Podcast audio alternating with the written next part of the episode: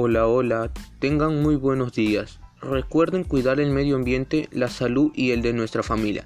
Quien te saluda es Edward Solano Ayón. Hoy hablaremos de las enfermedades y efectos a causa de la contaminación del aire. Ahora sí, comencemos. Quisiera contarle a todos los oyentes un poco sobre la contaminación del ambiente y el aire que nos rodea.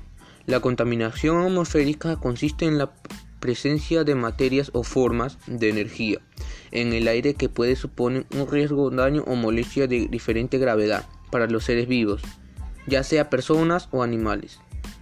También hay varias sustancias que producen la contaminación quienes encuentran el monóxido de carbono, el dióxido de carbono, el dióxido de nitrógeno, entre otros. Yo invito a toda la gente oyentes en general y a las personas aficionadas a cuidar el medio ambiente, y todo lo que nos rodea.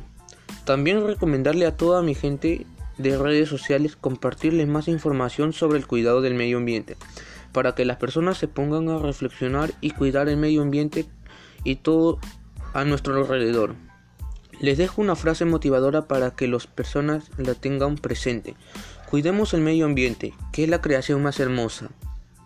Dale las gracias a todos los oyentes que me estuvieron escuchando desde el principio. Espero que les sirva la información que les brindé sobre la contaminación del, del ambiente.